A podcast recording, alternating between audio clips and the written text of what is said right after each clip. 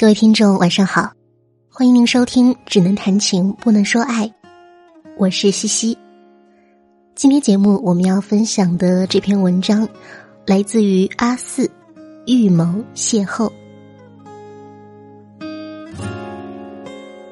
那天早上特别反常，开到终点站的时候，车上除了司机和售票员，只剩下我和他。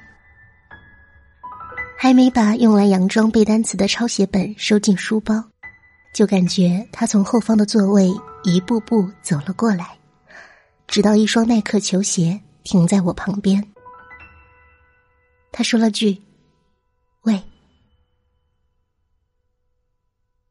高中的时候，我暗恋隔壁班的一个男生，于是上课、睡觉、预谋邂逅，构成了我的每天日程。他住的比我远，去学校又恰好和我乘同一趟公交，所以我每天一大早就在车站等好，东张西望。蓝一亮，我就用我的近视眼凑近车窗看个半天。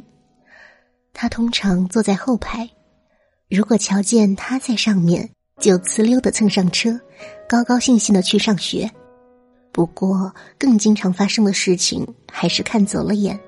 在错过了好几班车后，上学迟到。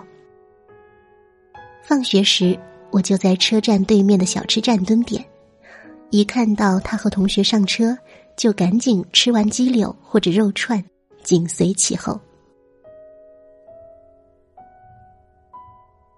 我以为终于有一天他会发现这个女同学的后脑勺很眼熟，走上前来问我抄英语作业。然后我狡黠的一笑，说：“哈，那你的数学作业也借我抄一下。”然而没有。有时是在早晨出操，和同学换位置，就为了能看清楚他新剃发型的鬓角；有时是在两个班级一起上体育课，女生们都在花坛围成一圈聊天的另一边。我出没在他打篮球的场地四周，压腿、踢毽子或者扭腰，为最好能把球砸到我，然后背去医务室而祈祷着。我以为终有一天他会注意到我，然而没有。写过情书，想过表白，但经过深思熟虑，还是决定不去冒被拒绝这个风险。当时的我特别不希望在枯燥乏味、压力山大的高中生活里，还亲手断送掉这仅有的一份美好。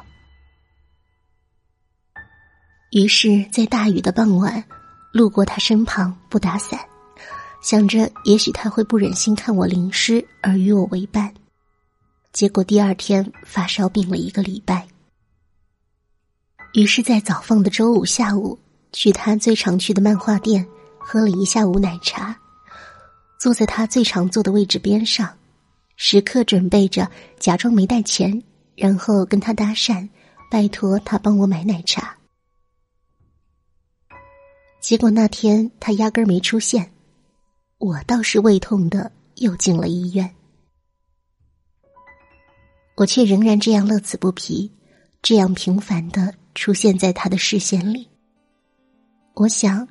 如果他喜欢我，大概会觉得这是缘；如果他不喜欢我，自然也就不会注意，所以应该不至于会觉得讨厌，似乎是最恰到好处的安排。时光又倒流到那天，那天早上特别反常，开到终点站的时候，车上除了司机和售票员。只剩下我和他，还没把用来佯装背单词的抄写本收进书包，就感觉到他从后方的座位一步一步走过来，直到一双耐克球鞋停在我旁边。他说了句：“喂。”我的脑子嗡的一下炸开了，心脏跳到嗓子眼儿，脖子僵着，抬不起头来。特别特别意外，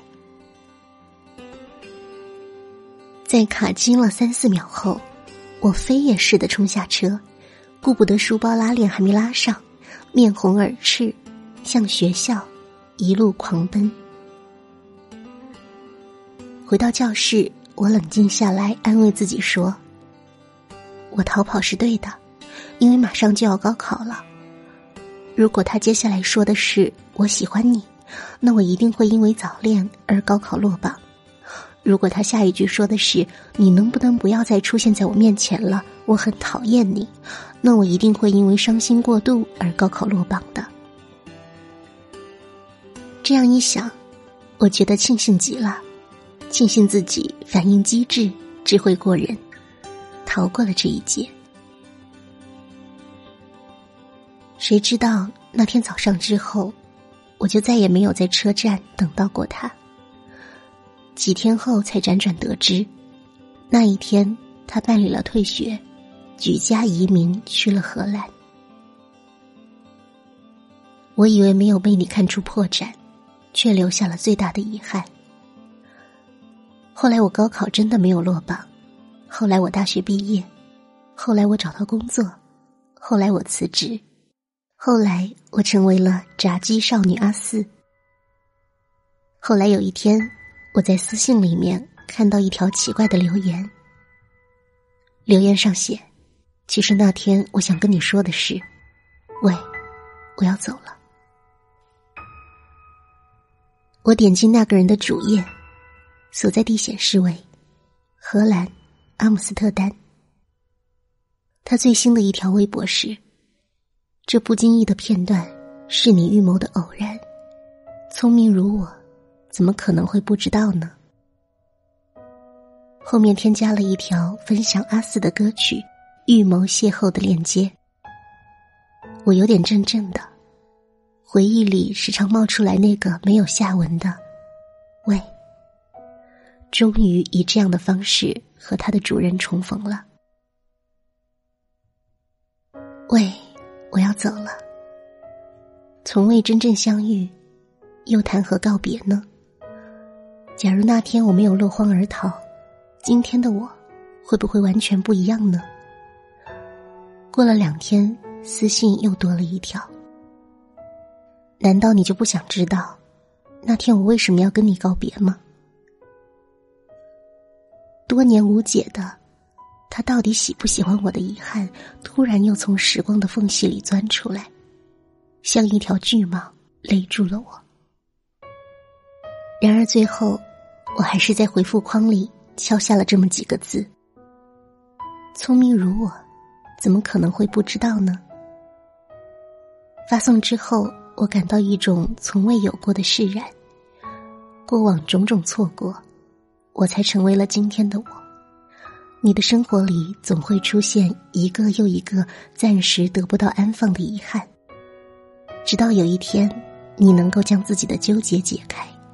你就会像此刻的我一样，无比坚信，因为他是喜欢我的。这幻想中的乐观，是我内向的浪漫。